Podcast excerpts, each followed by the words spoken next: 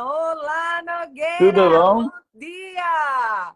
Bom dia para Bom mim. dia. Bom dia, boa tarde, né? Você. Verdade. E boa, boa hora para quem estiver assistindo, a hora que estiver assistindo, não é verdade? Exatamente. Boa hora, porque a gente vai aprender aqui sobre esse poder que é comer além da comida, não é? Isso. Isso é poderoso. Isso. A E é uma coisa que você aprender- Fala muito, né? Na verdade, quando a gente fala aí é, do poder da comida, na verdade, é o poder da escolha, né? A partir do momento que a gente tem clareza sobre qualquer coisa que a gente faz na nossa vida e responsabilidade perante aquilo que a gente vai escolher para a gente, a gente tem aí fruto independente da área que a gente estiver falando.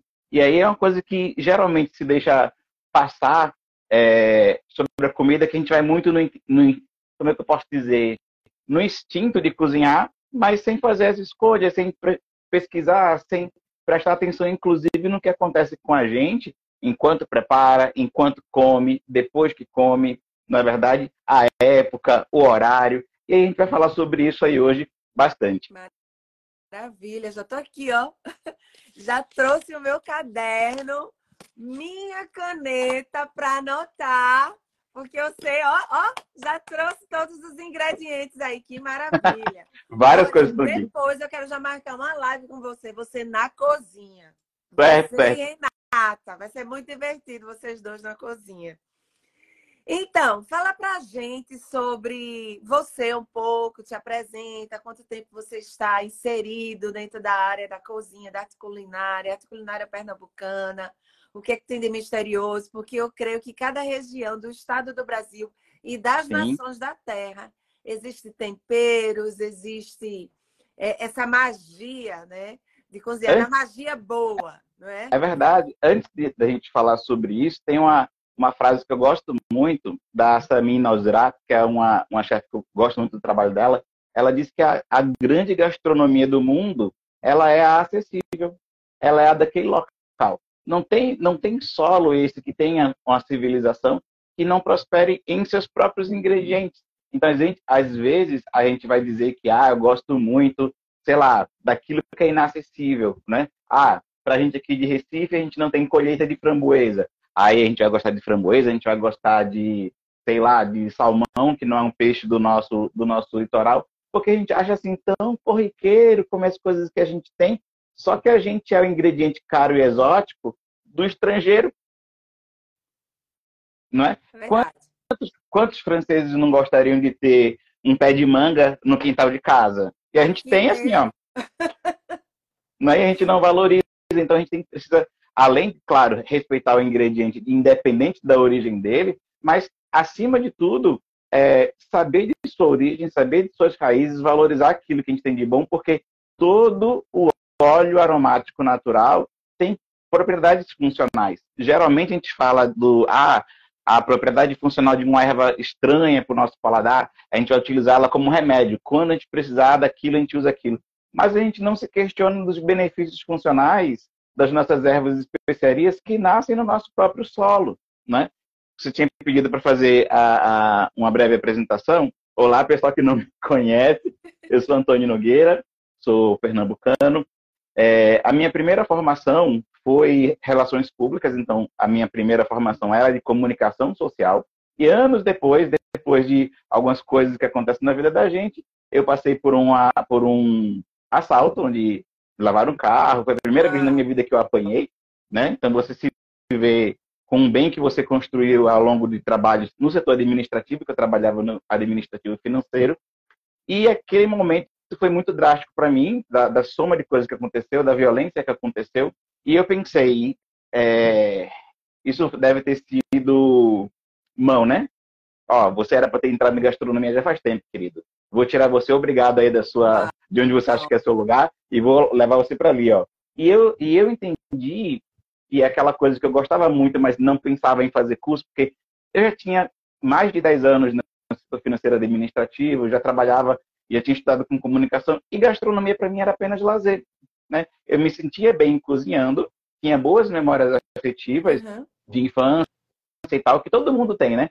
Quando a gente fala que quando é que você nasceu para gastronomia, você nasceu na gastronomia a partir do momento que você saiu da, da do aleitamento materno, na verdade. É verdade. Eu acho que até mesmo nesse período, porque você está construindo, a gente constrói uma identidade olfativa, a gente vai falar isso mais na frente, desde o momento que a gente começa a farejar. Então, a gente está dentro da, da gastronomia a partir do momento que a gente sente cheiros. O cheiro da casa da sua avó, o cheiro do colo da sua mãe. Isso faz com que a gente tenha coisas que a gente não estranhe e outros cheiros a gente vai achar estranho, né? Então, eu entrei na gastronomia já com 30 anos, foi quando eu iniciei.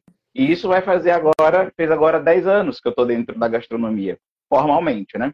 Então, desde que eu entrei em gastronomia, todos os empregos que eu tive, eu fui professor em faculdade, eu fui assistente de gastronomia em loja em shopping, eu fui assessor de, de, de gastronomia, eu fui colunista de site de confeitaria. Todos foram empregos a convite. Eu não pedi emprego em canto nenhum.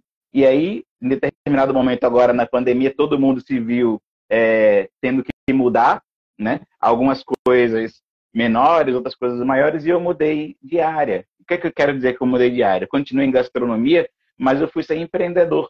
Eu saí do regime CLT para ter o meu próprio negócio. É pequenininho, a gente começa a ter dores de cabeça, a ter coisas novas, responsabilidades, é, atividades que você não fazia, você passa a ter que desenvolver, mas perigo e, e dificuldade estão aí para fazer a gente crescer, na é verdade. E aí fiz minhas escolhas. Minhas escolhas foi ter meu negocinho sobre alimentação sem aditivos artificiais, sem interferência química, não utilizar corantes nem naturais que fossem, para que a gente pudesse olhar para os ingredientes com mais carinho e dizer: eita, estou vendo este ingrediente que está aqui, aqui no processo final, sem ter que mascarar suas identidades, sem ter que esconder aquele produto no meio de outros. A gente tem muito isso, né? De, ah, eu quero tirar tal característica do produto. Como é que faz? Ah, você bota bem muito do outro, que aí você não sente nem o sabor dele. Gente, eu estou colocando cebola no preparo para não sentir sabor de cebola. De repente, não, a técnica que está faltando para ela entrar de acordo com, ou eu que tenho que aprender a, a flexibilizar meu paladar, uhum. né? Então, minha, minha trajetória dentro da gastronomia ela, eu não posso dizer que é de vanguarda, porque várias pessoas se preocupam, e gradativamente nos anos mais recentes, em maior qualidade nos processos de gastronomia, uhum. né?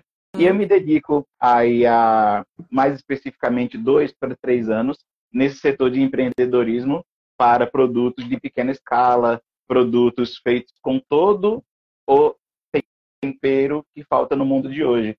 É, no meu curso, inclusive, depois a gente fala sobre ele, eu falo muito sobre esse ingrediente. Sabe qual é o ingrediente mais caro e mais raro de ser usado na cozinha hoje?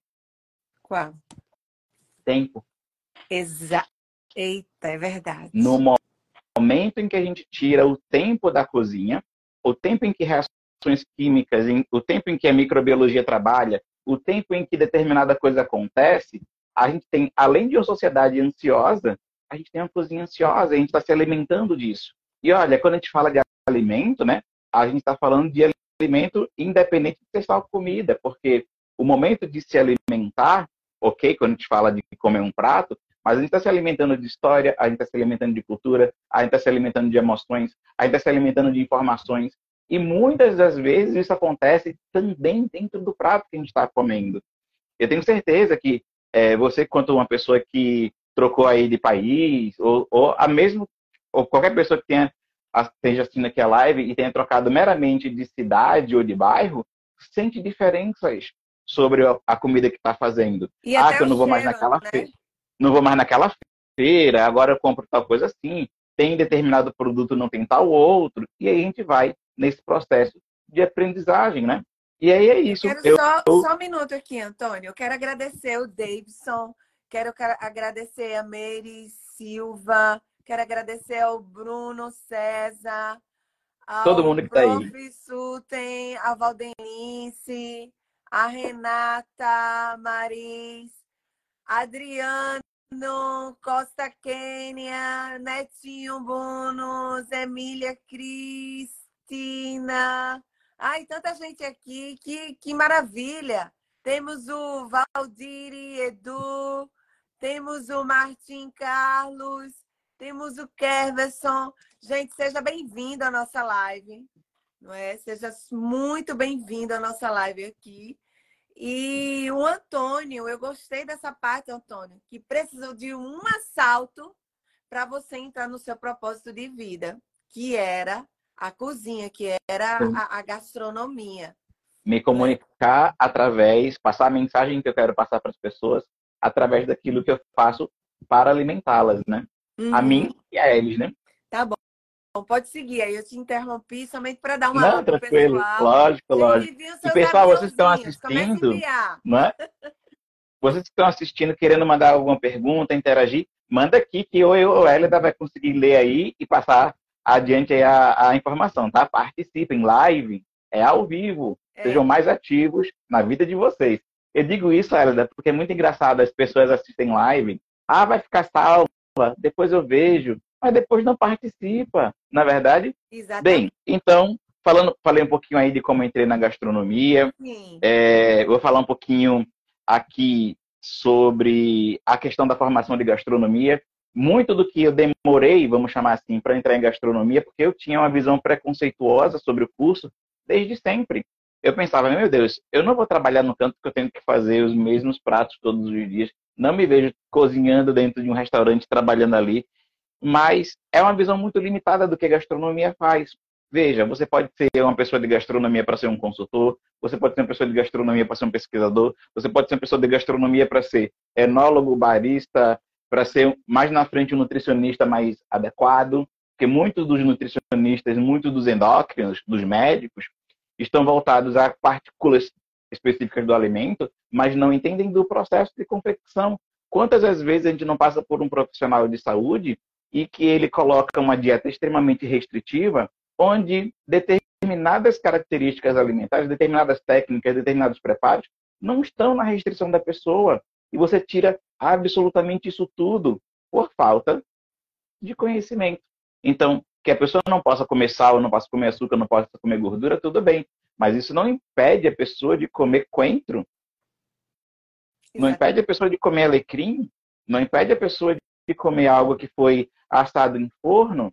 E aí, o que, é que acontece? A pessoa está comendo nutrientes de acordo com os remédios, de acordo com os produtos mais saudáveis, mas ela não está comendo identidade, ela não está se sentindo bem, ela não está tendo prazer. Olha só, tem coisa mais triste do que você chamar alimento de ração? Não é verdade? É. Então, assim, cada um colabora, né? Eu, eu acredito muito no senso de sociedade cada um colabora estudando e fazendo bem seu papel. Eu acho que quando a gente faz isso, e faz isso com gosto, e mostra para as pessoas, e acima disso, a gente tem um hábito, Hélida, é, de achar alguma coisa importante, de achar alguma coisa legal, de achar alguma coisa bonita, e a gente não elogia. Na verdade, é verdade. a gente tem muito esse egoísmo de chegar assim, poxa, que, que, que restaurante bacana, eu não emito um, um parabéns, eu não emito um, olha, gostei no restaurante de vocês, gostei. Poxa, às vezes a gente vê determinadas empresas, determinados profissionais trocando de área, fechando estabelecimento, mas eles nem sabiam o quão eles eram importantes, não é verdade? Então, muitas das vezes a gente pode dizer, ah, é obrigação da pessoa fazer bem. Se essa pessoa sumir, a, a, culpa também foi sua de não dar aquele respaldo, né? Então, assim, eu acredito muito que a cozinha ela é uma ponte entre as pessoas, que o ato de cozinhar ele vai para além da comida, que foi o tema que a gente escolheu uhum. aqui para a live, e que muitas das vezes, através de ingredientes simples, a gente pode chegar no que é excepcional. A gente consegue afastar um mal, a gente consegue ampliar um senso de, de carinho, de afeto, de, de saúde, né? Porque vamos, vamos perguntar, é, pimenta do reino é funcional? Pimenta Sim. do reino é funcional, tem o efeito que ela vai fazer no nosso corpo. Canela é funcional? Canela é funcional. Ela tem um óleo essencial, o, o ácido cinâmico, aquelas coisas todas. Mas e se sentir bem é, é funcional? Descansar Isso. é funcional? Comer em paz, conversando com alguém que é de seu ciclo primário é funcional? Uhum. Gente, é, é, a gente, a gente tem o ato de comer em grupo, veja só uma coisa, é uma coisa ancestral dentro do, do alimento. Comer em grupo é uma atividade prévia à denominação de família sanguínea, antes de denominar eu sou primo desse, eu sou filho dessa, eu sou pai desse. Já existia um pequeno grupo de pessoas que comiam em volta da fogueira entendendo-se como grupo. entendendo que eu estou fazendo esse alimento, eu tenho a responsabilidade de cozer, ele tem a responsabilidade de assar, ele tem a responsabilidade de ligar o fogo, ele tem a responsabilidade de manter o fogo aceso, aquele ali está vigiando enquanto a gente está seguro. Então, o ato de comer em volta com, com pessoas próximas é uma denominação de família, entendendo no sentido de pessoas próximas umas das outras, prévio às próprias definições de parentesco. Então, uhum. comer em grupo não é nada mais de, de, de, credibilidade que a gente possa dar a alguém dizendo eu confio em você para estar tá comendo junto com você ou tenho carinho por você por ter preparado alimento que vai te manter nutrido. Então, uhum. cozinhar para alguém ou sentar em círculo, seja no chão ou numa mesa, é um uhum. ato de dizer para outra pessoa: você é um semelhante meu. Tem coisa mais uhum. estranha do que chegar num país estranho e seus primeiros dias ou primeiras horas e alguém tem um hábito assim, por que, que ele está atacando isso em cima disso? Nossa, eles comem flor em cima de tal coisa, porque você não é um deles. Não nasceu até você se habituar cultura, né? e participar daquele grupo, você tem todo um contexto cultural a ser inserido para você começar a participar ativamente daquele grupo como indivíduo. Então, olha só, eu não estou falando de critério social, critério de grupo, como é em grupo. E aí, gradativamente, porque a gente, a gente justifica o trabalho que dá cozinhar. Engraçado, um, um documentário do Michel Polan diz assim: desde de tempos ancestrais, tem a pergunta: quem vai cozinhar? E a resposta é: eu não. Então, a gente foge do ato de cozinhar e esse ato de cozinhar vai para algumas pessoas, ou as que passam a gostar do ofício, ou aquelas que são mais habilidosas e entendem que é melhor que ela se destine ali àquela atividade, porque ou porque ela tem tempo, ou porque ela tem mais afinidade, e outros não. Então, a gente vai atribuindo tudo na vida. Ah, eu sou ansioso, tenho pouco tempo, não dá para cozinhar. É, não posso ter 10 minutos para cozinhar porque eu preciso fazer uma outra atividade. E a gente, na verdade, tem uma coisa chamada. Vou até inventar uma palavra agora: cozinhofobia. cozinhofobia. Qualquer coisa que eu possa fazer para não cozinhar, eu vou fazer. Dá trabalho, quebrar um ovo. A mão vai ficar fedendo alho se eu for cortar alho. Ah, se eu cortar cebola, eu vou chorar. Ah, se eu vou cortar tomate, eu não sei cortar tomate. Qualquer coisa que você vai aprender de novo, ela é a coisa mais coisa. difícil do mundo. Antônio, outra coisa, veja só. É, para os cozinheiros ou para as mães, quando os filhos chegam para ajudar na cozinha, ai, você não cortou o tomate certo. Ai, essa cebola tá muito grande. Me dá aqui, deixa eu fazer. Me dá aqui que eu vou fazer. O que acontece? Ali trava. A pessoa diz assim, ah, então eu não dou para cozinha. Eu não vou te ajudar. Ai, você fez esse frango, foi muito sal. Olha, você botou muito cominho aqui. Ai, foi muito vinagre, eu não gosto, Cíntia. Poxa, da próxima vez, vamos dosar um pouco assim o cominho, porque hum. com, sendo excessivo, tudo excessivo não faz bem para o nosso corpo. Sim.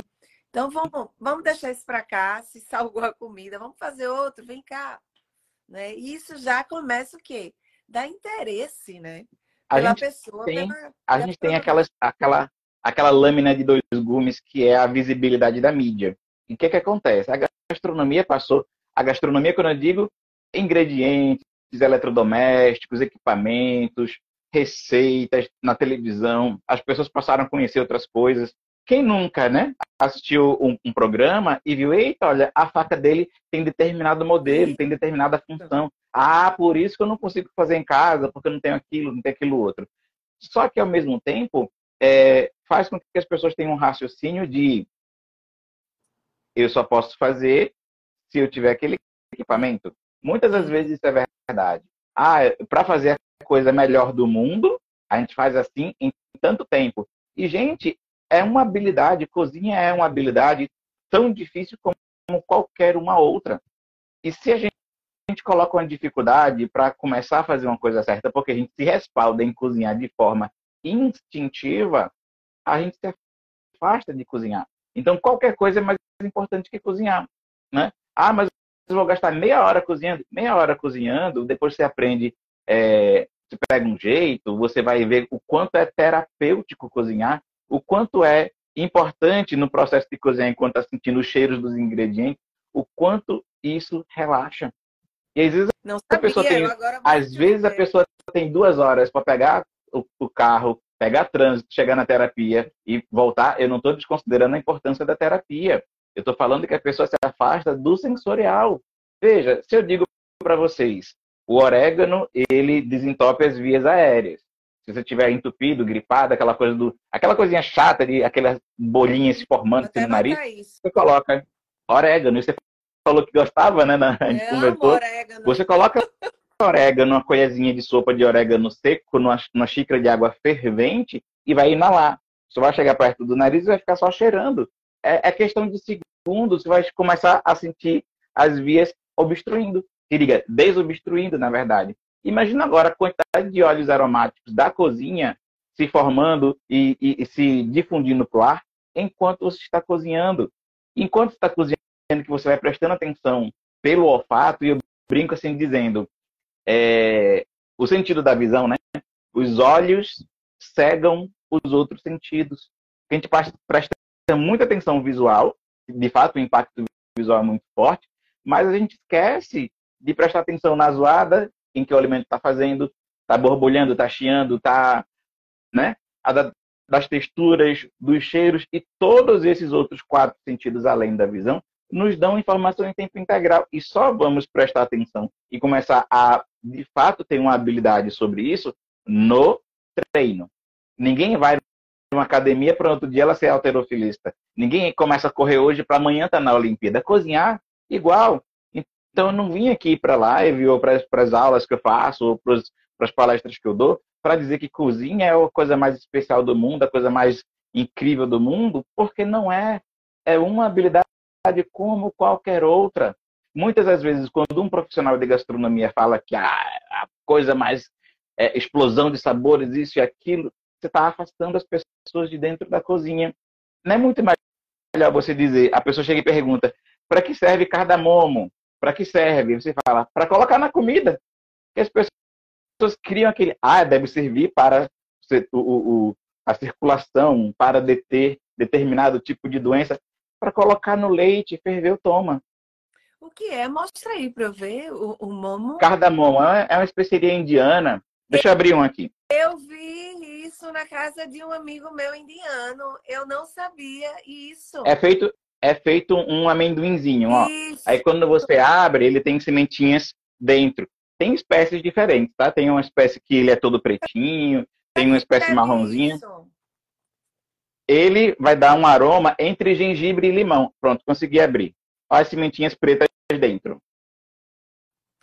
Tanto você pode usar ele fechadinho dentro de um líquido, quanto você pode abrir as sementes e colocar, quanto você pode desidratar na frigideira e triturar. Aí vai como você quiser utilizar. Mas ele saboriza muito bem líquidos.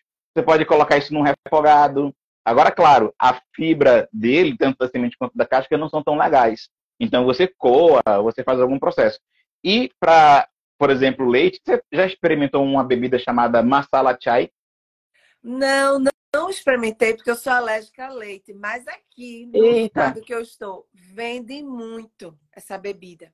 Porque mas tem a... vários restaurantes ah. indianos. E quando você passa pelos restaurantes indianos, o que você sente é o cheiro deles, dos condimentos dele, que pra gente que não é acostumada, é muito forte. E aí, quando e a gente fala de especiaria, tem é, isso, exato. As comidas deles são bem coloridas, é laranja, é um vermelho intenso, que você diz, ah, meu Deus do céu. E isso Mas se passa culturalmente vai... para todo o resto, porque se olhar artesanato, vestimento indiano, é muito colorido. Hum. Agora, veja que engraçado, tá na linha do trópico, né? O México está na linha do trópico, a gente está na linha do trópico, Isso. o sul da China está na linha do trópico, a Índia está na linha do trópico, então é natural que, de acordo com como a gente reage à natureza, a gente tem árvores frutíferas com frutas amarelas, com frutas vermelhas, com né, essas coisas Laranja. que a gente vai replicar.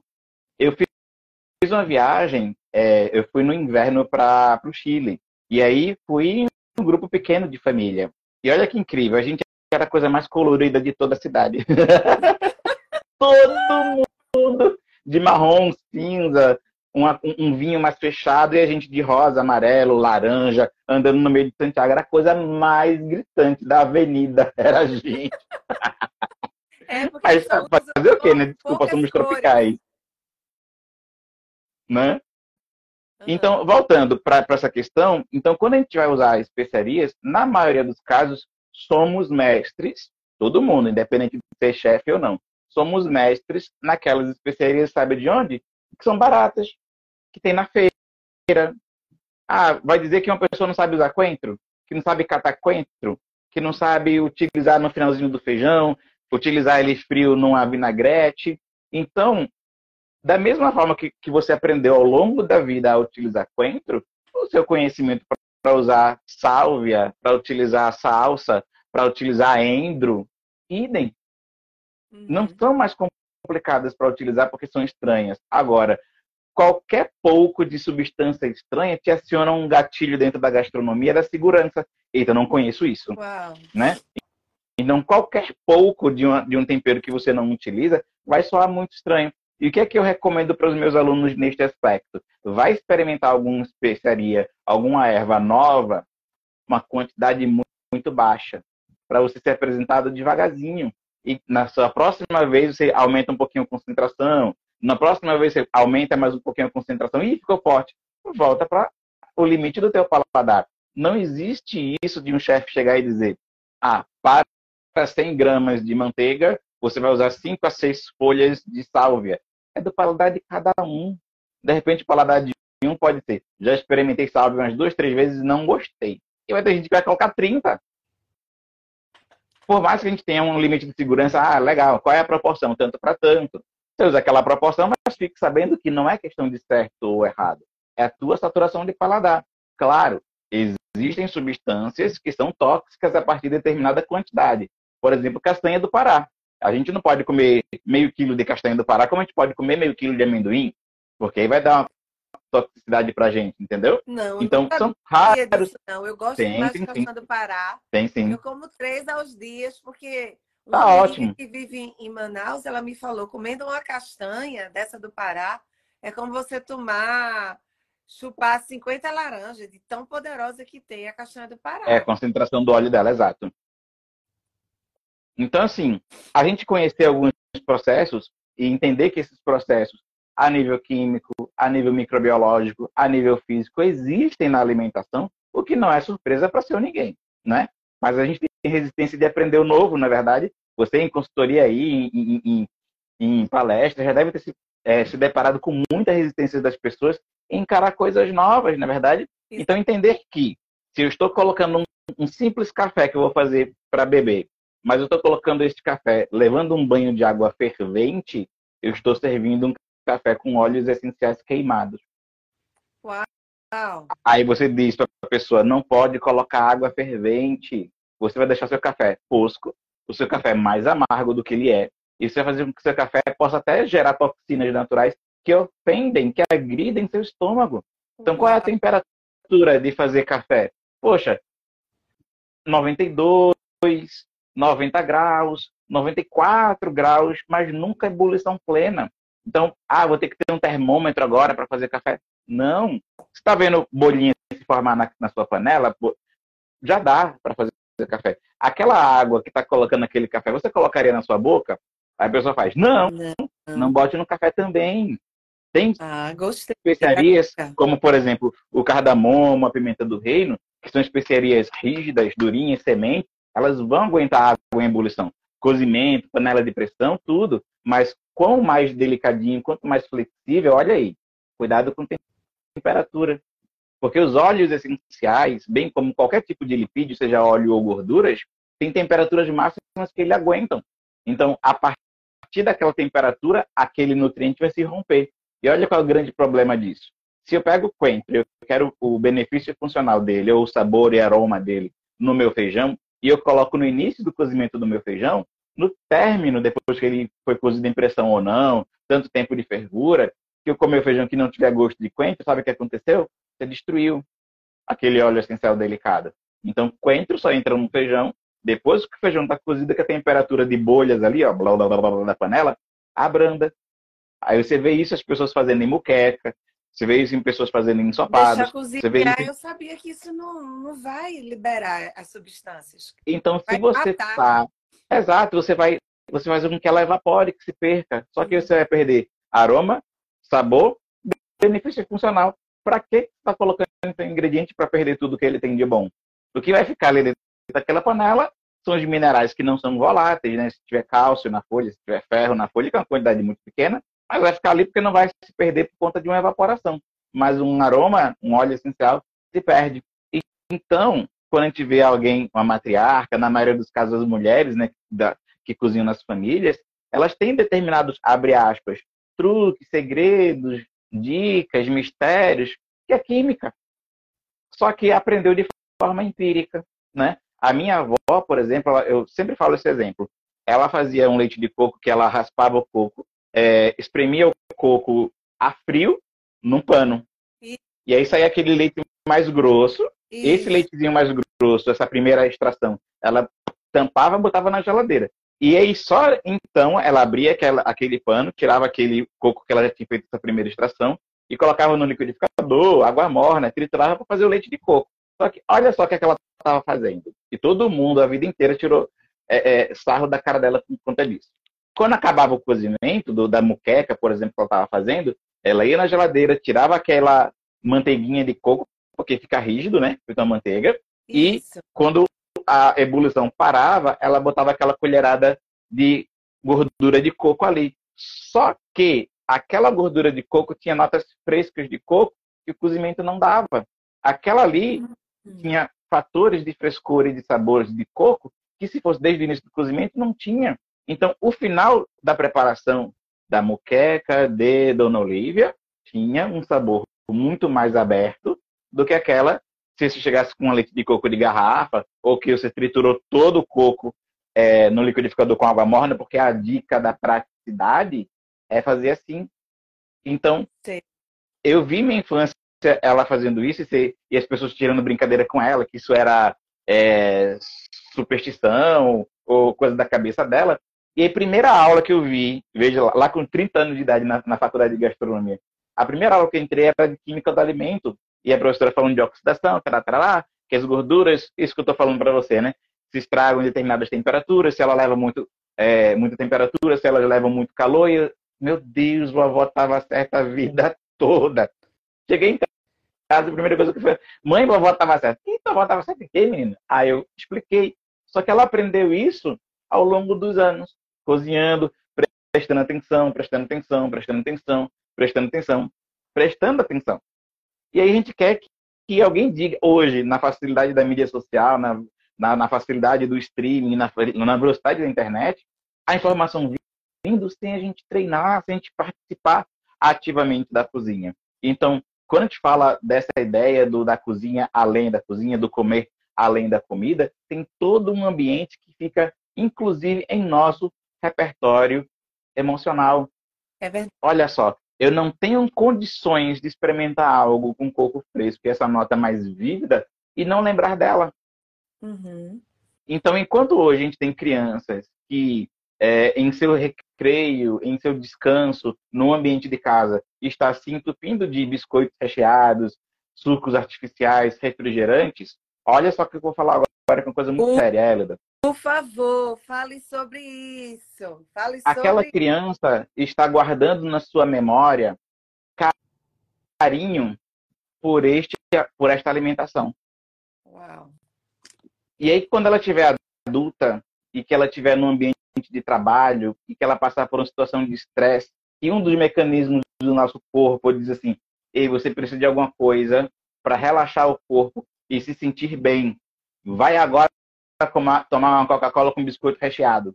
E aí ela vai voltar no tempo para uma época em que todas as pessoas em sua volta queriam seu bem, num ambiente seguro e confortável. E estava tá ali, ó, dentro desse quadro de memória, biscoito recheado e refrigerante.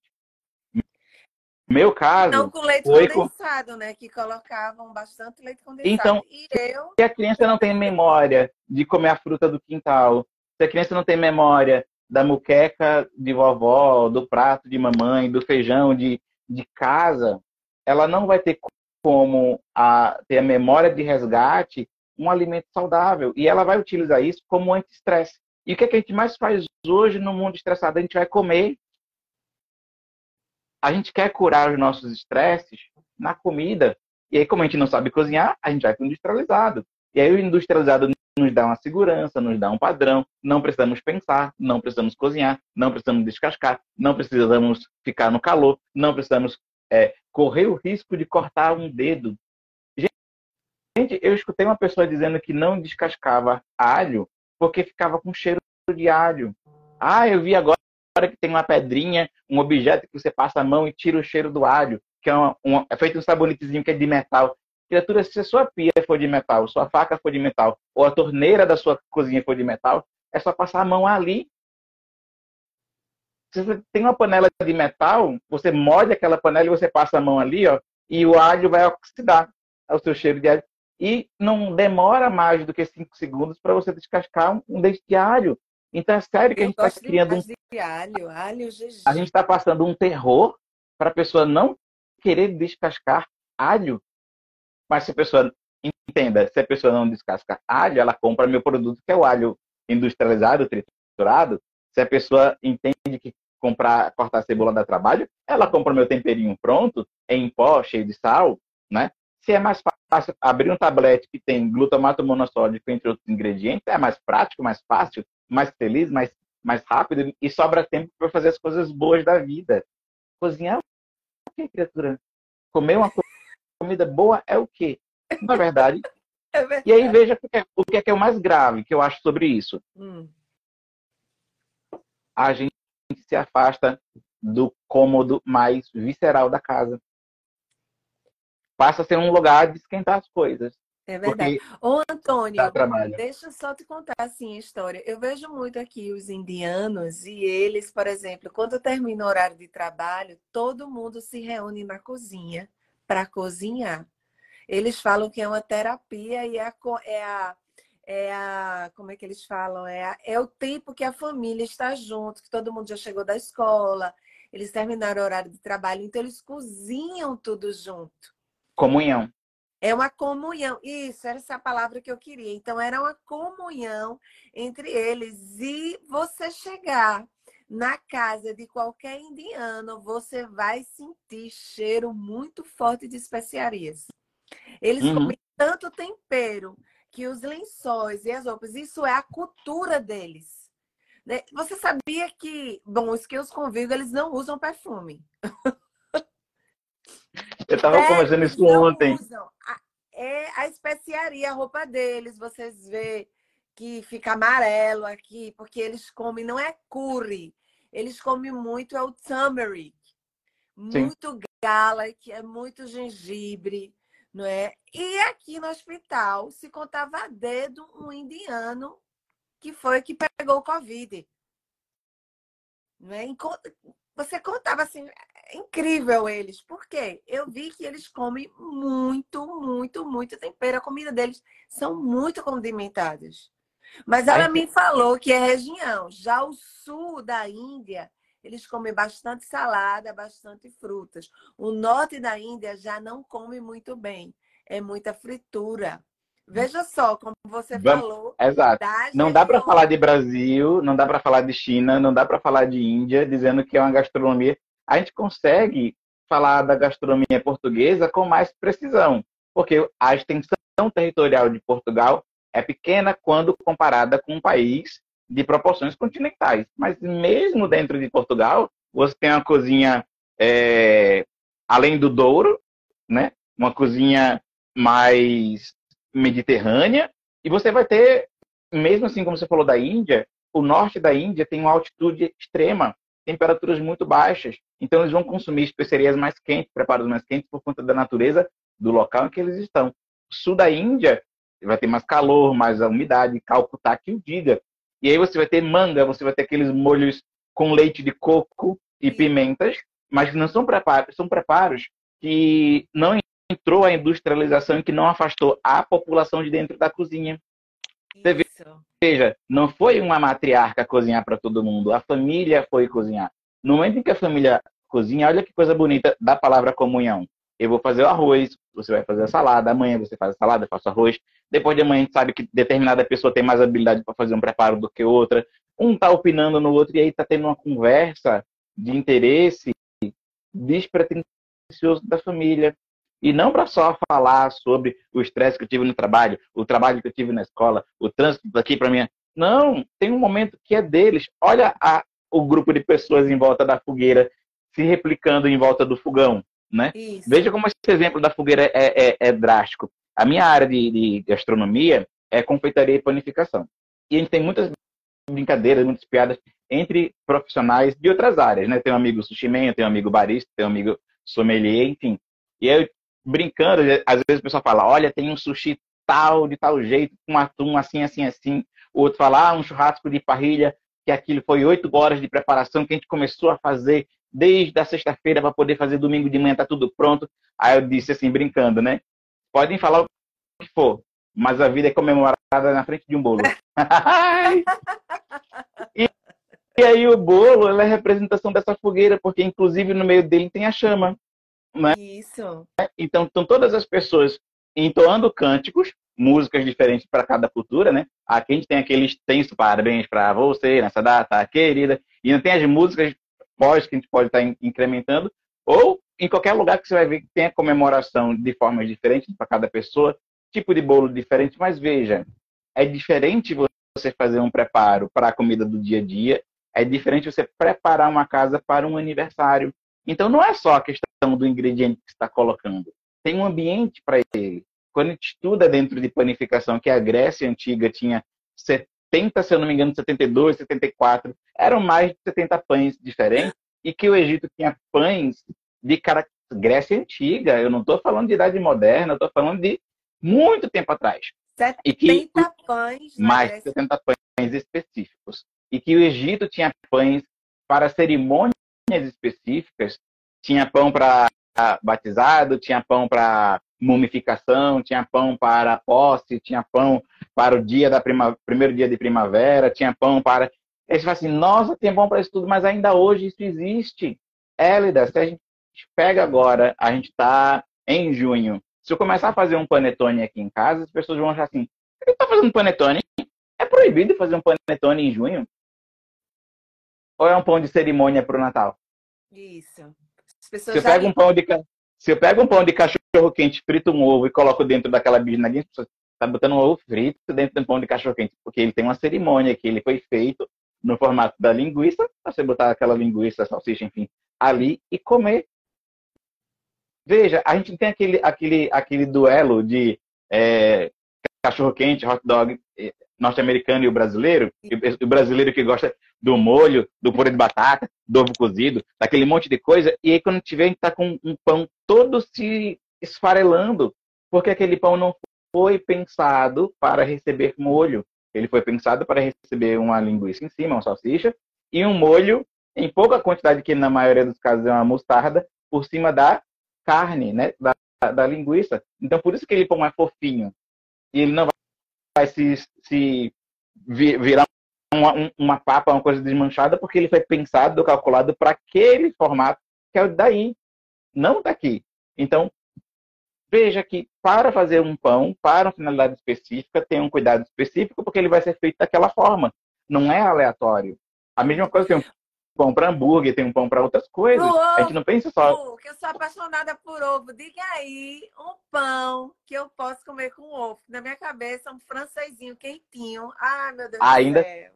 Porque ele está dentro do seu repertório emocional, Hélida. Ah, é? Se você tivesse crescido comendo pão com brioche, era o brioche. Entendeu? Então não tem, não tem. Quando eu comecei a fazer essa questão dos ovos, eu pensei, poxa, eu preciso colocar dentro do meu perfil da minha prática repetitiva, porque a gente sabe que a gente precisa estar repetindo várias vezes para as pessoas captarem alguma mensagem, o poder da repetição, né, da disciplina, enfim, eu pensei, eu preciso fazer um preparo, escolher um preparo muito simples e acessível para mostrar às pessoas usos diversos de especiarias.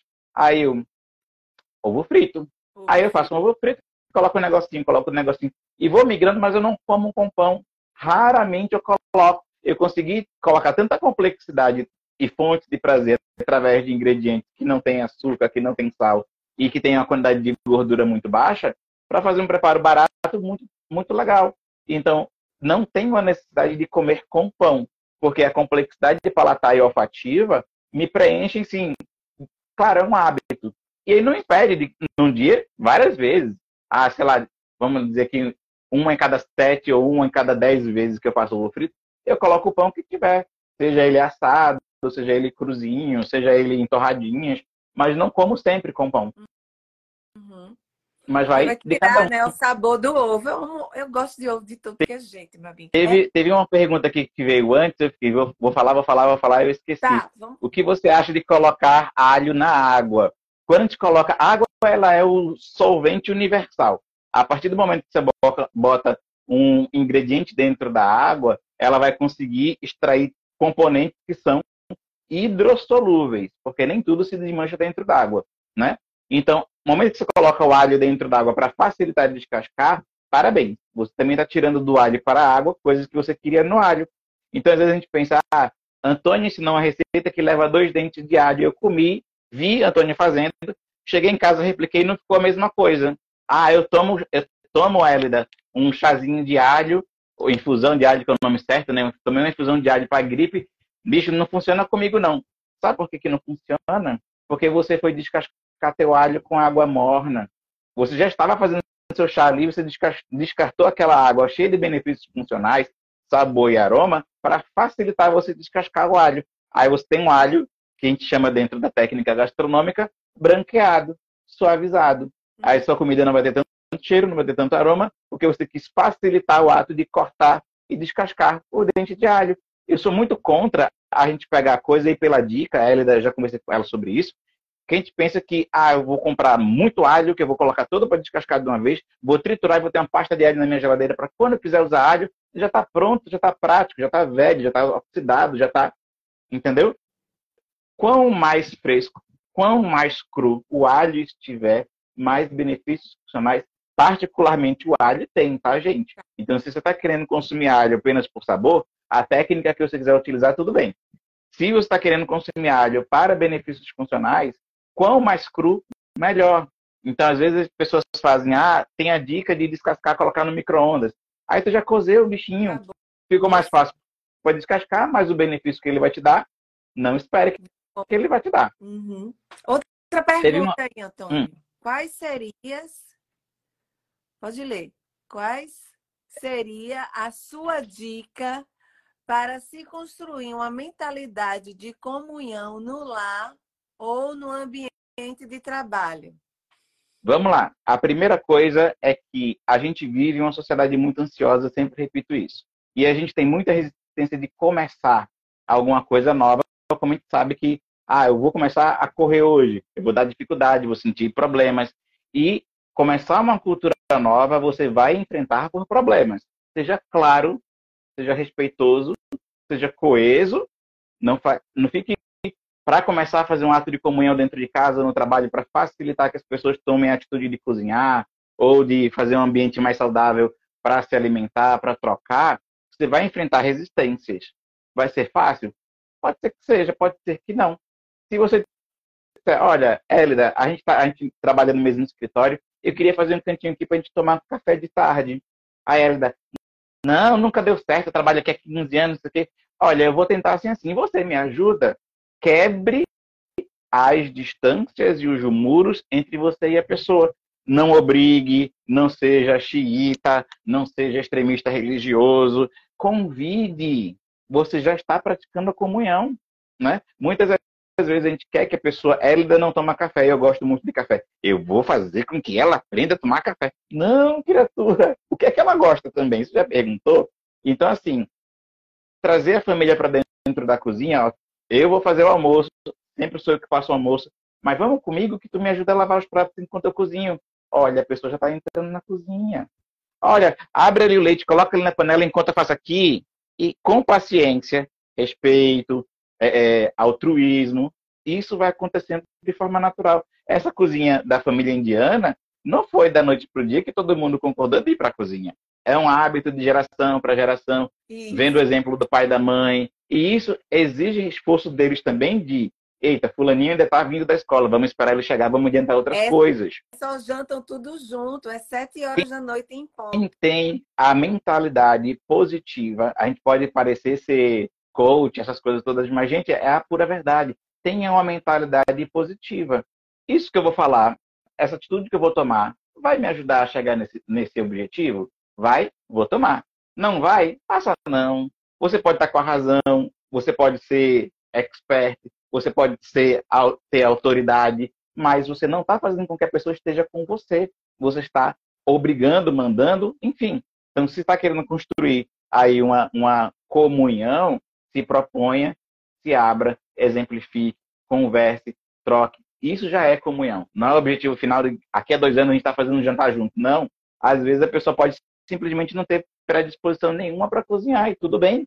Não é porque cozinhar é uma coisa boa. Mais uma vez, gastronomia é uma área como todas as outras. Não é mais importante do que as outras. Cozinhar não é mais importante que dirigir, cozinhar não é mais importante que trabalhar. Só que a gente não pode dizer que cozinhar não tem importância nenhuma, porque ela tem importância dela. Então, trazer essas pessoas de volta para a cozinha, cozinhar juntos, o simples que seja. Não pense que para fazer uma, uma, uma, família cozinhar juntos, você tem que fazer risoto de frutos do mar. O arroz do dia a dia ficou feioso, ficou estranho.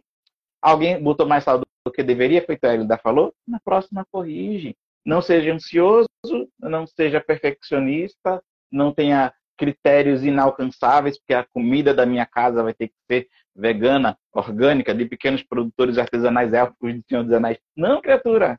A comida que você faz sozinho, você vai fazer com outras pessoas. A outra pessoa pode ter alguma coisa para te ensinar, você aprende. Humildemente você diz: me ensina a fazer tua farofa? Né? Geralmente isso não acontece com chefes de cozinha. Eles têm muita autoridade, muito conhecimento, eu vou ensinar a fazer Sim. tudo, né? Mas aí aparece a avó de um outro chefe que fazia óleo, óleo não, né? Leite de coco extra virgem na década de 70. Não tinha nem azeite extra virgem na época. Quem dera o azeite de lata misto com óleo de soja e, e, e oliva.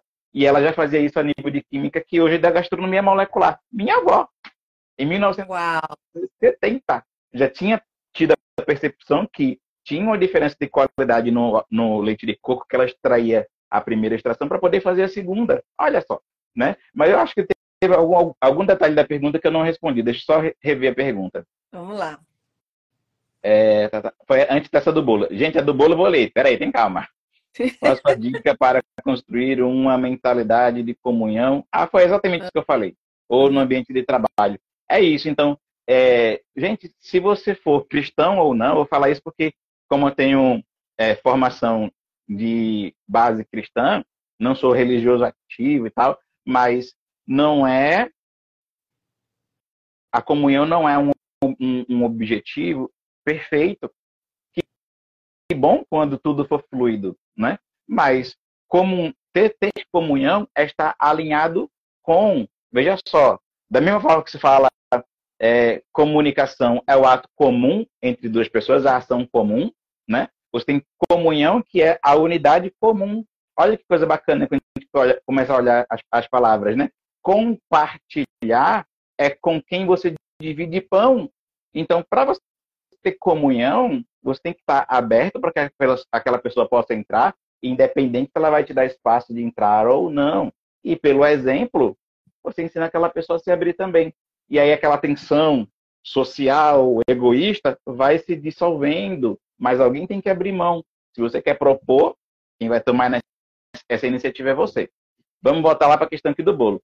O bolo em si não carrega apenas ingredientes, carrega em si sentimentos emoções da, da vida.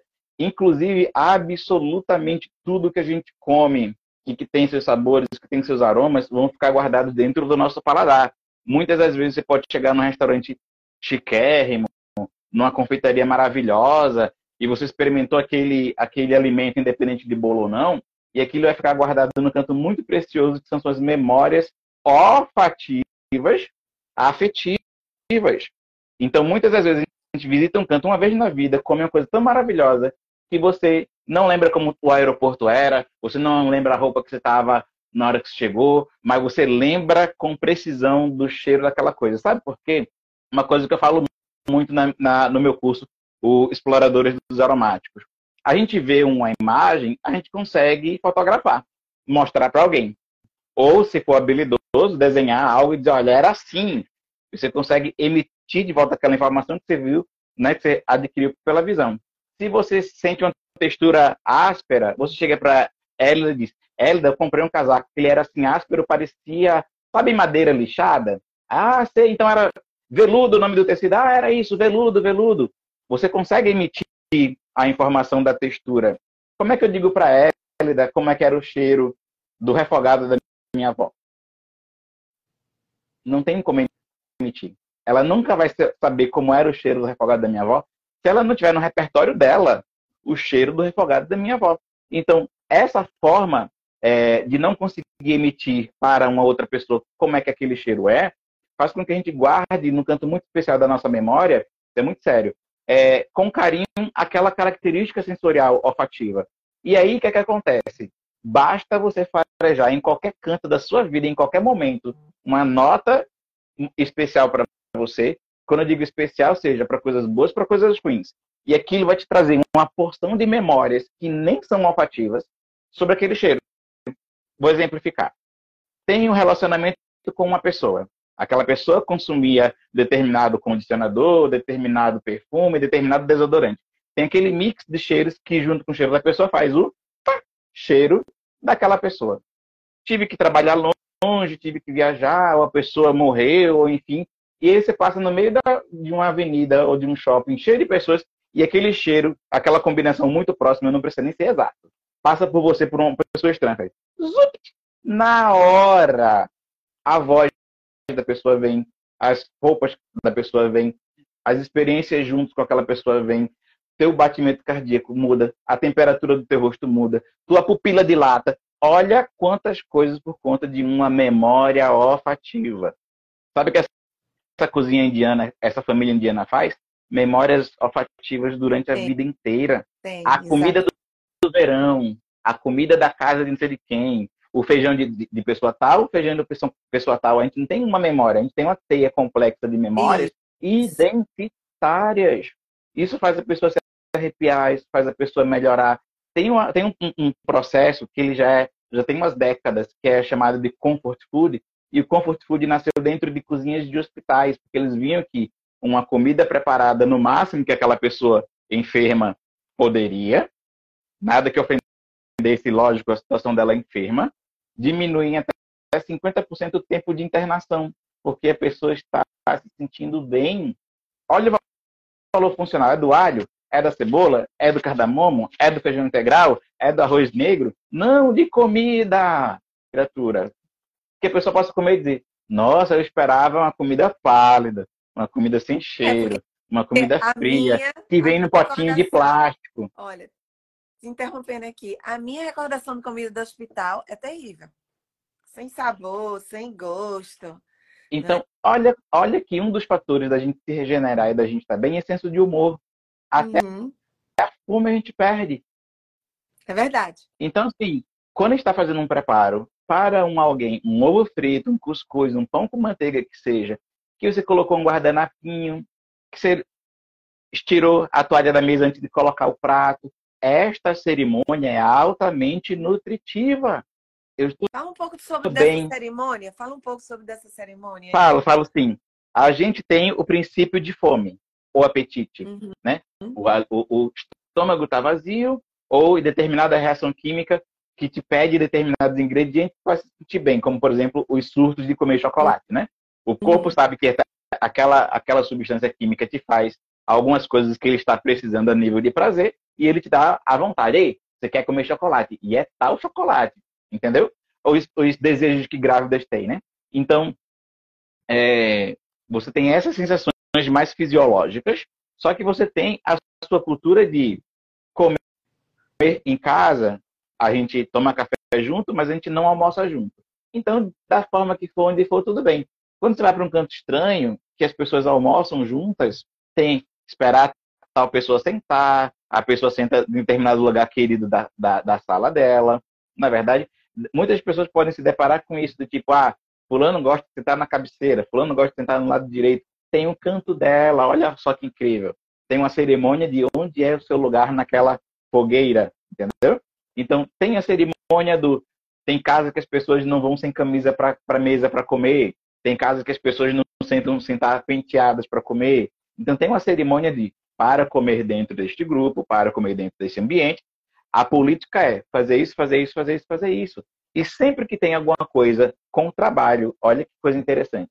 Algo que deu mais trabalho para estar ali do que o normal, algo que, que custou mais caro para estar ali do que normal, entende-se que por trás do alimento existiu uma intenção de emitir alguma informação. Hoje é uma data comemorativa, eu me dispus a ter mais trabalho ou pagar mais caro para oferecer isso para vocês. Hoje é uma data de celebrar, de lembrar de tal coisa. Ora, senão não teria diferença de um jantar normal para um jantar de Natal, para uma comida de São João na casa no interior, para uma comida de datas comemorativas como Páscoa, para uma comida como a gente fala muito do, dos festivais de colheita. Eu não sei, se, acho que é abóbora. O Halloween é festival de colheita da é. abóbora. Pratos doces, pratos salgados. E o que é, que é o nosso São João? Se não a festa da colheita do milho. Surgem tantos pratos que gosta de milho? Não, porque está na sobressafra. É. Então tem toda uma cerimônia do ato de comer. Eu vou comer em casa, alguém coloca a mesa. Eu não estou falando só de colocar um lugar americano, colocar um suplá, colocar taças coordenadas, garfos e talheres à esquerda, à direita, as formalidades né, da, da etiqueta. Eu estou falando de a gente vai almoçar, a gente vai colocar os pratos, a gente vai trazer a travessa, vai colocar um suportezinho, a gente tem os utensílios da casa e, ó, eu vi que mamãe pegou aquela travessa que ela gosta de usar lasanha. Impede dela pegar aquela travessa para fazer outra coisa? Não, mas só o ato dela pegar a travessa, você já faz. Hoje vai ter lasanha. Mesmo que em silêncio, mesmo que não falando para seu ninguém, você já começa a construir ó, a ideia dentro de si. E isso vai fazer, como falei anteriormente, da circulação sanguínea, do coração bater acelerado, de você ter memórias, várias coisas que acontecem que passam batido por, por nós porque a gente não presta atenção nessas coisas. Então, o que é, que é importante falar da cerimônia do comer? Ele é tudo aquilo que acontece a nível social em volta do produto principal, então a gente não está falando só de calorias, a gente não está falando só de nutrientes, a gente não está falando só de benefícios funcionais da alimentação ou dos prejuízos de uma alimentação industrializada, porque também a gente não pode dizer que é condenável ou errado uma pessoa que não tem acesso a uma comida mais natural, que é mais cara, mais difícil, e dizer que é errado ela comer, sei lá, um molho de tomate industrializado. Uhum. A gente precisa fazer com que as pessoas fiquem menos distantes do ato de cozinhar, para que entre dentro da possibilidade dela cozinhar, fazer a escolha de parar e fazer o molho. Uhum. E quando o tomate estiver caro e ela quiser comer molho de tomate, ela faça a escolha dela, se ela vai querer comer industrializado ou não. É Dificilmente, depois que a pessoa aumenta o nível de qualquer coisa da comida, a pessoa volta, não é? A galinha da minha mãe é inesquecível.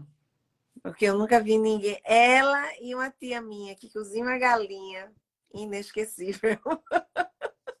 Mas eu tenho uma pergunta aqui.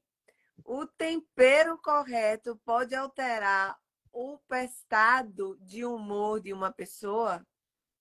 Veja, a primeira coisa aí é vamos tirar essa o tempero correto. Para uma nomenclatura clássica, existe tempero correto, tá? Eu não posso dizer. Se eu perguntar agora, Hélida, o que é um bolo prestígio? Isso, não sei. Não bolo sei fazer. Não, mas do que ele é feito? Dois ingredientes, assim, importantíssimos e, e insubstituíveis no bolo prestígio. Ovo? Não, no, no sabor dele. Chocolate e coco.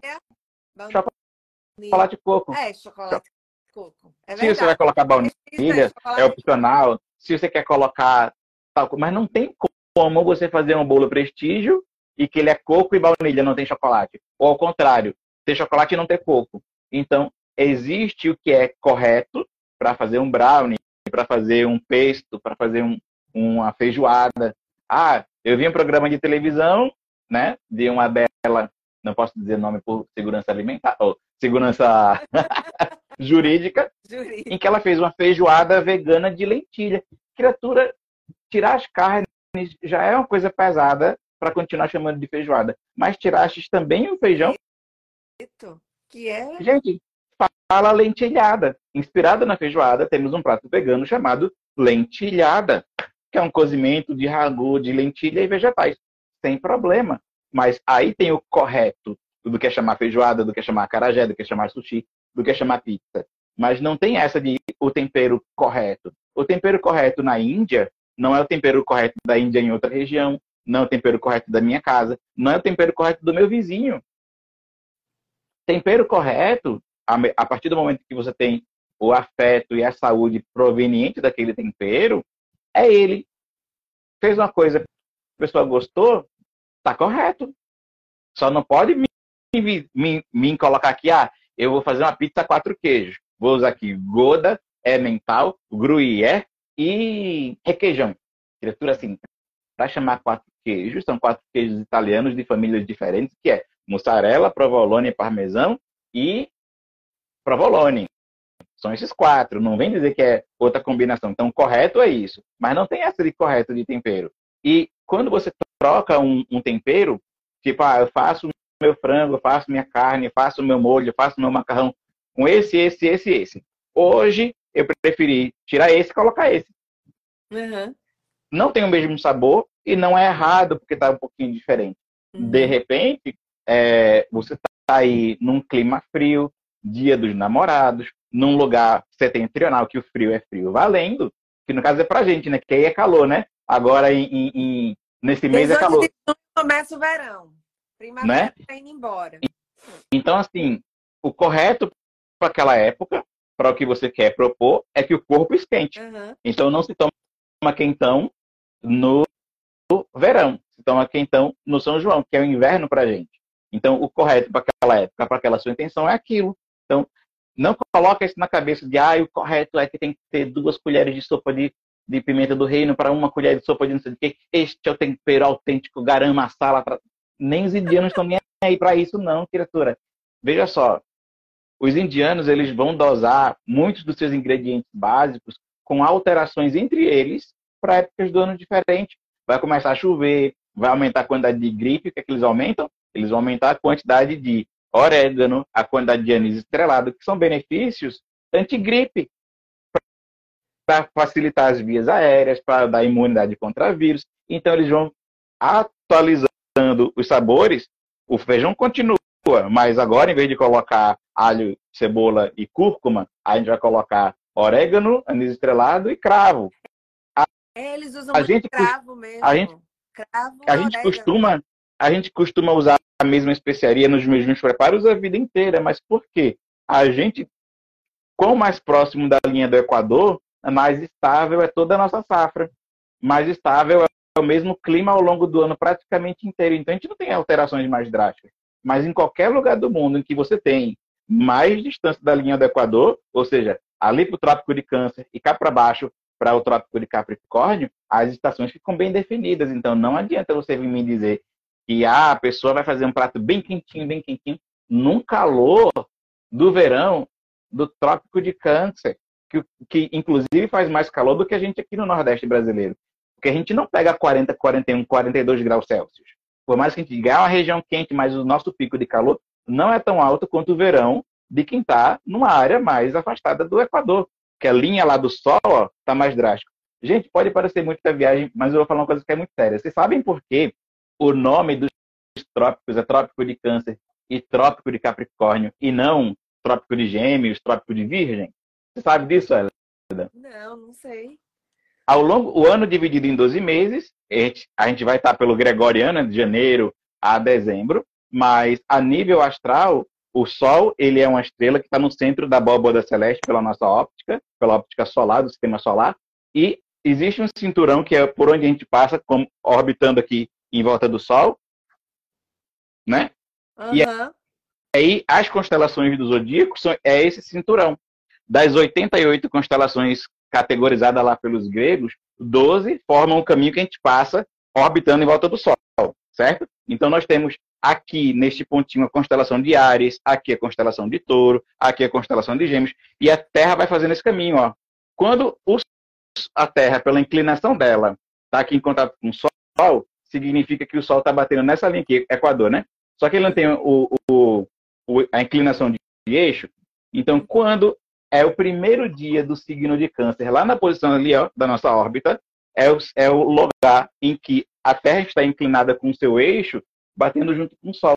O primeiro dia, o primeiro minuto da primeira hora, primeiro segundo, em que o Sol entra na constelação de câncer, quem está alinhado é o nosso trópico da, do hemisfério norte, trópico de câncer. rege o início do verão para o hemisfério norte e é a data mais distante do Sol para nós do hemisfério sul. Então é para a gente o início do inverno. Então, enquanto a gente está aqui com a fogueira de São João, com músicas e comidas específicas pro São João, que é o nosso inverno, o hemisfério norte está curtindo o sol, o calor, a primavera, o verão, praia, essas coisas. Quando a situação está inversa, ou seja, seis meses depois, o que, é que acontece no Natal? Quem é que está com lareira aberta? Quem é que está com comida na chama, com músicas e comidas norte, específicas? Norte. O norte. Então a gente tem essa relação de onde a gente está a nível astral, onde a gente está a nível cultural, onde a gente está a nível de proximidade com a, o alimento e de distância do industrializado. Tudo isso faz com que o alimento mude o que, que ele é. Porque muitas vezes a pessoa vai achar estranho estar comendo um panetone em junho, como a pessoa vai achar estranho comer um prato específico, sei lá, um peru de ação de graças, agora também em junho. Por mais que a pessoa tenha acesso aos ingredientes para fazer, mas, poxa, existe a cerimônia daquela comida ser especial para aquele momento. O que é que acontece? Quando a gente está falando do Natal, a gente tem uma cerimônia em volta de nozes, que é um produto de fácil estoque. A gente está falando de frutas em calda, alimento de fácil estoque. A gente está falando de produtos que foram cozidos em sua própria gordura, que podem ser comprados e congelados, alimentos de potencial de estoque. Queijos maturados, salames maturados, alimentos de fácil estoque. Então, existe toda uma preocupação para o hemisfério norte de estocar esses alimentos para, na época em que é mais baixa a oferta da natureza por conta do extremo frio e da facilidade de ir para o mercado, o mercado enfrentando neve, tará, tará, o que é que você tem? alimentos em estoque dentro de casa. E sua dieta vai ser baseada naquela fonte tão rica de nutrientes, gorduras e açúcares, para uma época que a gente precisa de um metabolismo mais forte, porque a gente gasta muita energia para viver no frio.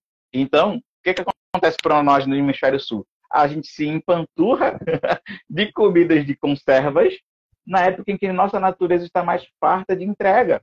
É verdade. Então, é, é correto, é errado? a nível cultural é correto a gente fazer cheesecake, todos aqueles pratos natalinos, mas a gente não pode esquecer que a gente está vivendo o nosso verão. Então, uhum. Era para a gente colocar mais dentro da nossa dieta natalina aqui para o hemisfério sul, manga, abacaxi, laranja, frutas frescas, sucos, e não os vinhos, os, os curados, os, as frutas secas, as oleaginosas. Vocês estão na temperatura bastante quente. Sim, né? Então, veja, é tudo questão de como a gente encara a comida para além do que é simplesmente aquele prato. Você pode ter um prato que as pessoas gostam muito de fazer e você fazer com baixa frequência. Não, hoje é um dia especial, eu tô fazendo. Ih, sei não, mas ela ainda tá como gosta hoje, que ela foi fazer o arroz que ela gosta. Ó. O humor da casa muda. Se ela fizesse todos os dias, ia cair no canto comum. Não é a comida do dia a dia. Aí uma pessoa estranha chega na casa, é isso aqui a comida do dia a dia de vocês? Aí, é, é normal, não, lá em casa não é não, viu? Lá em casa, ó, assou um pãozinho, botou um hambúrguer, tá feito o almoço. E isso replica a nível, a nível de cidade, a nível de estado, a nível de país. Isso tem as suas regências, né? O que é uma casa americana de cidade, o que é uma casa americana de campo, a gente country. sabe que tem a gastronomia bem diferente, né? Uhum. Eu andei nessa parte country aqui, é totalmente diferente. E outra coisa, eles comem muito milho lá de Ohio, por quê? Porque tem muitas plantações, Ohio, Utah, é, Montana, são locais de plantações. Por exemplo, a Califórnia, ela é rica no morango, no vegetal. A Califórnia é rica nisso aí, porque tem essa parte trópica, né? essa parte que... Sim. E também tem uma parte fria. Já aqui, nós, que a gente já vem mais assim europeu. Aqui o Washington é mais assim território europeu, aqui planta lavanda, tudo que planta lá na Europa Sim. é nesse estado que eu estou. Já uhum. na Flórida é um estado pantanoso. Entendeu? Eu não sei como é que laranja dá lá na Flórida, porque você pega na Flórida, você só vê a areia do mar, é pântano. Entendeu? Então, mais na Flórida tem as suas formas de, de, de plantações. Mas, por exemplo, Sim. na Califórnia eu fui, é, fui em San Diego, fui, já é muito quente, tem uma parte bem já perto já de um deserto. Mas na Califórnia, lá para São José, nossa, tem muita plantação, é plantios de uva, tem vários vinhedos, é, é um espetáculo. que se a sociedade ou o campo não se preocupar em adquirir mais conhecimento a nível de hortifruti, também não planta. Então, da mesma forma que se a gente não tiver sensibilidade e predisposição a aprender a cozinhar, imagina se o campo perde a vontade de melhorar, a vontade de plantar coisas diferentes, de, de usar melhor o espaço, de fazer um cultivo mais respeitoso. Se ficar só na, na mesmice, gente, é, é para tudo. Então, é. muito do que a gente vê dentro da gastronomia, da pessoa aprender a cozinhar, melhorar, fazer coisas, é porque ela se dispôs a dizer: eu vou entrar aqui e vou melhorar. Isso aqui, ó. Todo dia, de repente, uma vez por semana. Você tem o hábito de cozinhar uma vez por semana, você pode diminuir para duas vezes por semana. Você pode fazer com que seu hábito seja de todas as festividades você cozinha, mesmo mantendo o hábito normal de não cozinhar em todo o resto do ano.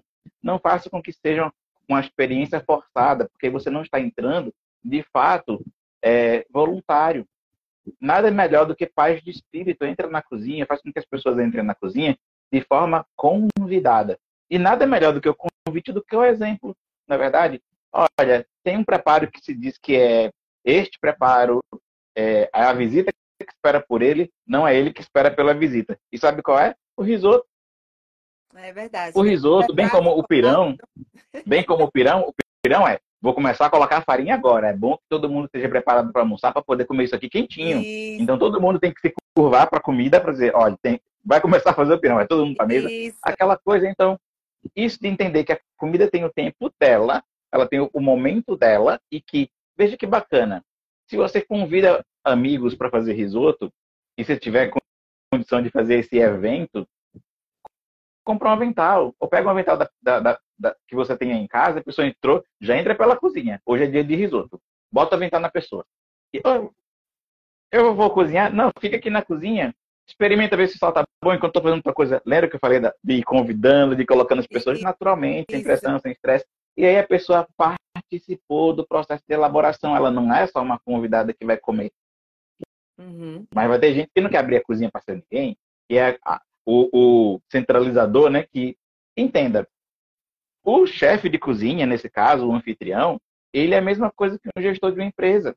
Se ele não sabe delegar, se ele não sabe dividir, ele vai exercer chefia por ordem, por medo, por hierarquia. Mas se você, ó, a pessoa não sabe cozinhar nada, mas segura a panela enquanto eu mexo, ela já participou mesmo que só segurando a panela. Bota os pratos, vem aqui, o vinho que eu vou abrir para fazer o risoto é o vinho que a gente já vai começar a beber conversando informalmente. Então na tua cozinha já tem um refrigerante aberto, já tem um suco pronto, já tem uns petisquinhos para ir conversando e, e beliscando enquanto faz o risoto. O evento já começou. A pessoa já está ali dentro, já faz parte. Fazer parte do grupo não é somente estar lá na mesa comendo.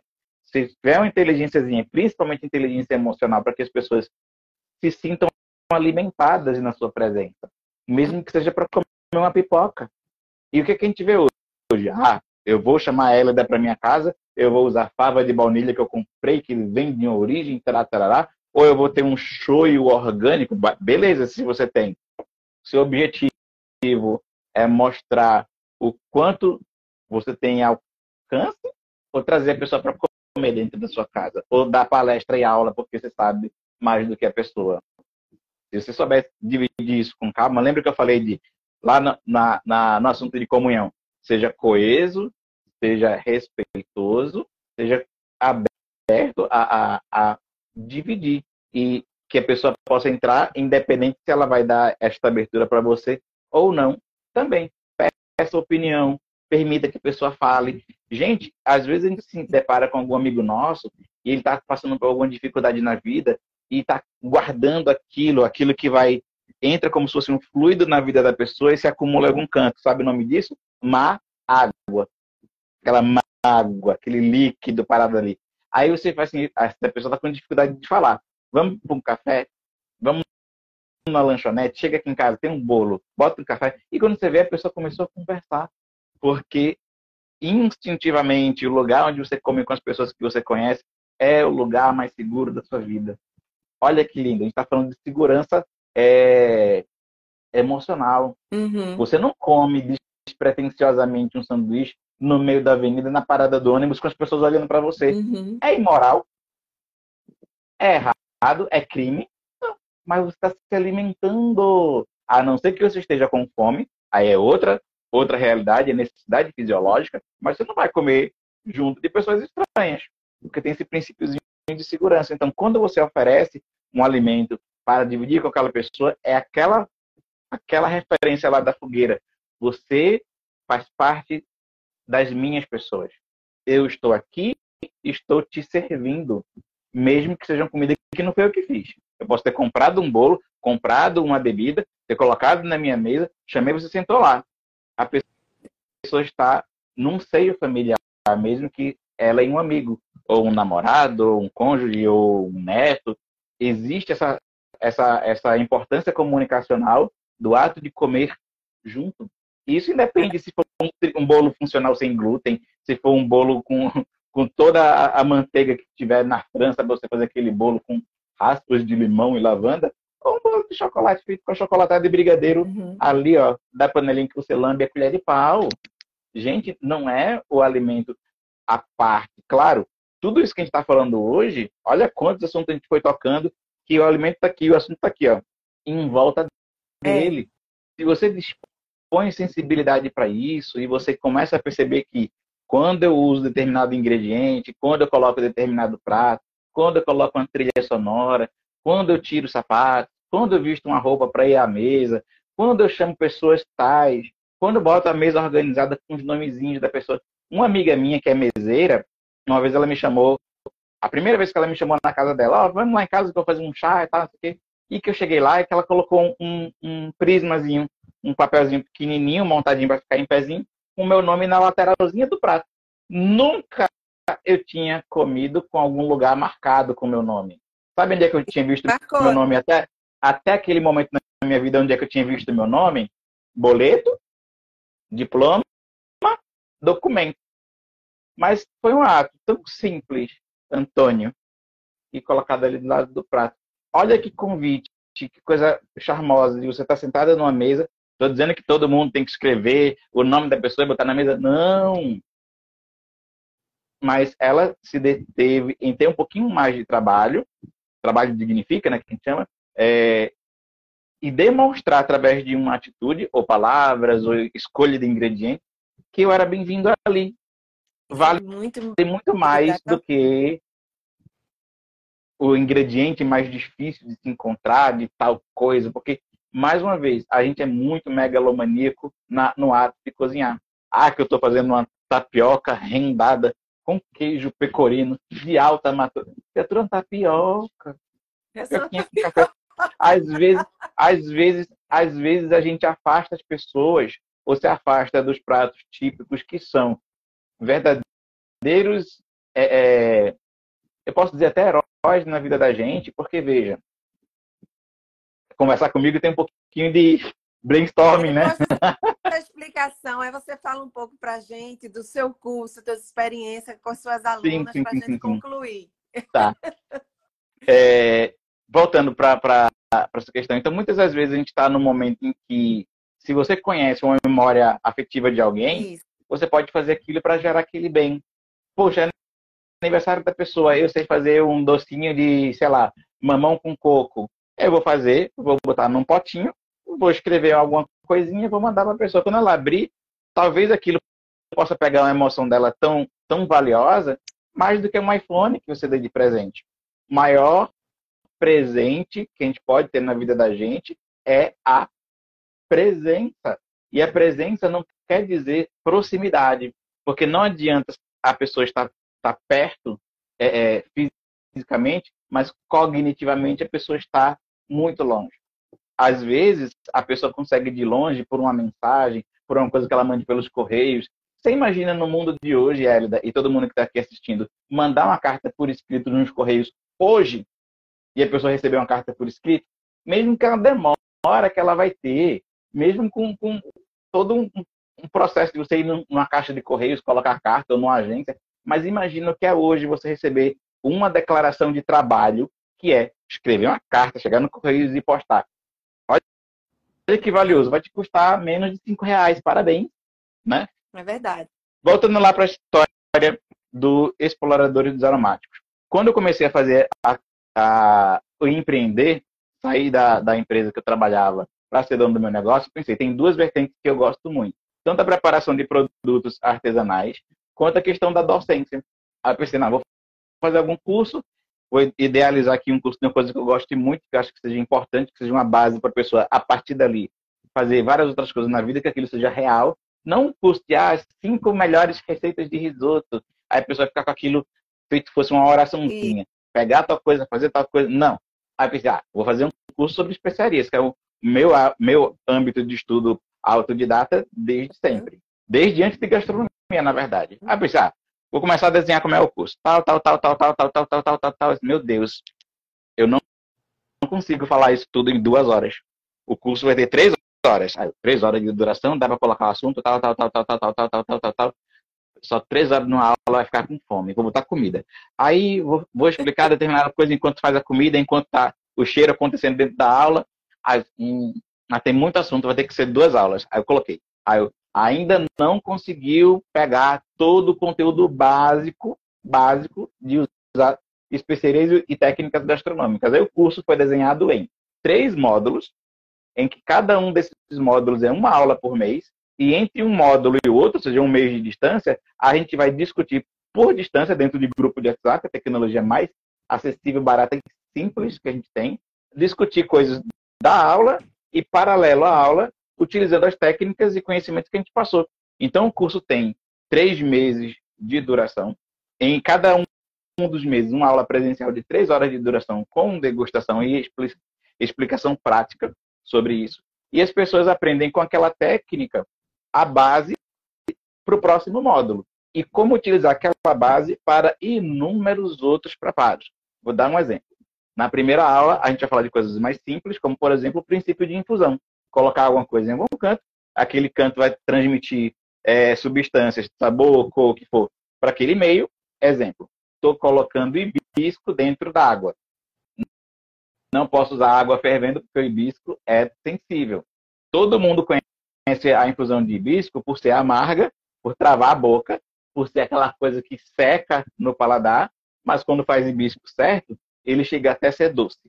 Então, as pessoas, muitas das pessoas da minha aula, exceto quando é um nutricionista, quando é alguém mais é, que já tem mais passos, porque já tive aluno médico, uhum. já tive uhum. aluno dentista, já tive aluno amador de dentro de casa, já tive aluno, tenho aluno nessa turma agora, tenho dois alunos que são chefe de cozinha, e aí essas pessoas têm algum, alguns dos aspectos já mais adiantados que os outros, mas não é um curso para profissionais, é para todo mundo.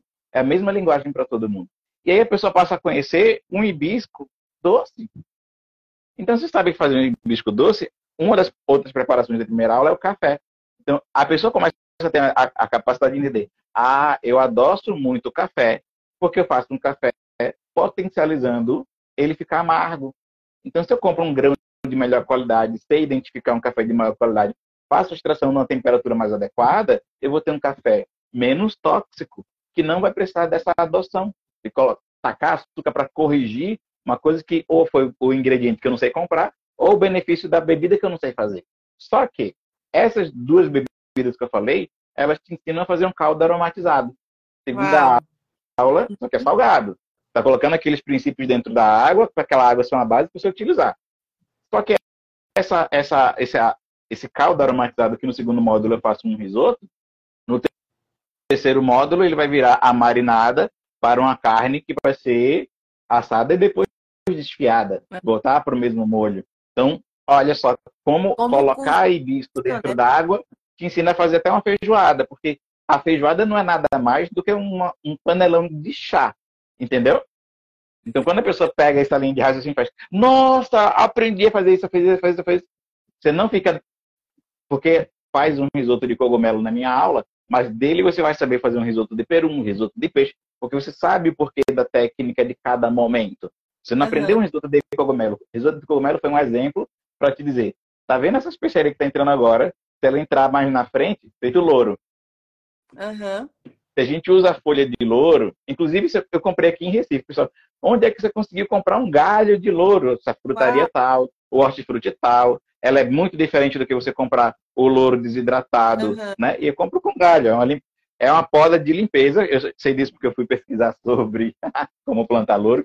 E aí a pessoa vende. Então, às vezes tem na sua cidade onde você comprar produtos de qualidade e você não compra porque você não sabe. Então, essa folhinha de louro, inclusive, ela é menos tânica, menos amarga do que aquela que a gente compra seca. Isso. Então, você colocar a folha de louro, você coloca no início do cozimento, porque ela demora para fazer efeito. Você não pode colocar ah. o, o louro na finalização, porque senão ele não vai conseguir o que você precisa extrair desta folha diferentemente do hibisco, diferentemente da camomila, diferentemente da, da lavanda, que você precisa pouco, pouco tempo para que ela faça efeito. Aqui você precisa de muito tempo. Então, quando eu falo isso, uma, uma vez uma aluna me disse: Ah, eu vou comprar desse louro porque eu aprendi a usar só louro em pó. Disse, você vai usar essa folha de louro, mas você continua utilizando o louro em pó porque você vai ter duas formas diferentes de trabalhar com louro. Se as pessoas gostam do teu feijão? Aquela pergunta do, do tempero correto, né? Você trocar o louro em pó pelo louro em folha, lógico que folha tem uma qualidade melhor, mas as pessoas têm afeto pelo feito com louro em pó. É verdade, já é o costume, né? Tem é espécies de cebolas diferentes que dá a oportunidade de liberdade de escolher qual cebola eu quero para dar o preparo. Ah, eu gosto de cebola roxa numa pizza de calabresa. Eu prefiro a cebola roxa. Ela tem uma vaidade ela tem uma exposição, ela tem uma coisa de ser especial é. pelo pigmento dela, não é? Se eu colocar branca, parece que eu não tive vontade de fazer aquela vez, mas isso me impede de usar branca quando não tiver roxa? Não. não. Então, a pessoa não, não aprendeu comigo qual cebola é a melhor para fazer. Não, se você colocar cebola em determinado momento vai acontecer isso. Se você colocar cortada de determinada forma, vai acontecer aquilo. O que é que você quer para o seu preparo? Esse ou esse? eu tive uma experiência muito, muito agradável para o meu coração. Eu ensinei dois amigos meus, que inclusive eles nem se conhecem entre si, são de lugares diferentes, a fazer o feijão da, da casa da avó deles, sem nunca ter experimentado aquele feijão. Sabe como?